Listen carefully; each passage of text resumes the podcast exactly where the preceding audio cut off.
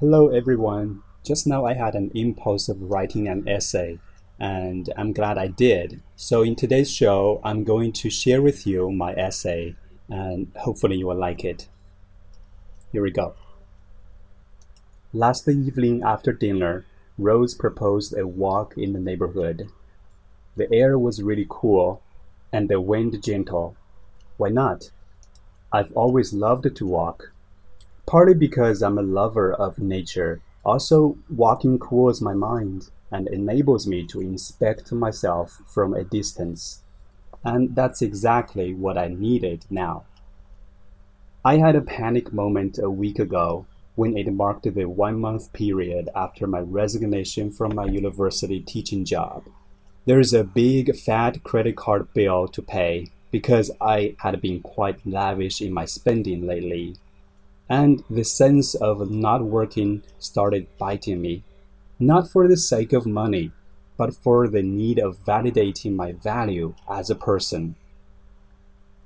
During last week, I busied myself designing my business card and podcast cover artwork, posting recruiting ads on the internet, and most significantly, I started a podcast show.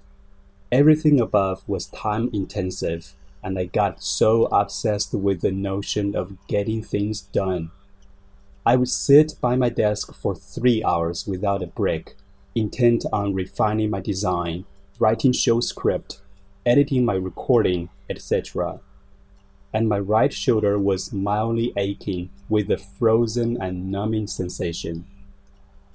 Worst of all, I became glued to my phone when I was not working on my computer, constantly checking the number of hits of my show. We were walking along the small park now. Passers-by, mostly old people, were clapping their hands or stretching their arms while walking, which Rose always found amusing. I realized how long I hadn't done any deep reading and the book that had only a few pages left unread was still lying on the coffee table unfinished. What's the point of working? I hate working. I hate it because it takes away most part of my days, and the best part. And I will be mentally controlled by work related stuff even after work. I would never take a 9 to 5, Monday to Friday kind of job.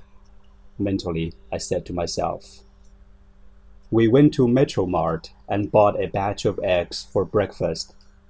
Luckily, the line wasn't long. There was a Muslim woman taking care of her annoyingly loud grandson.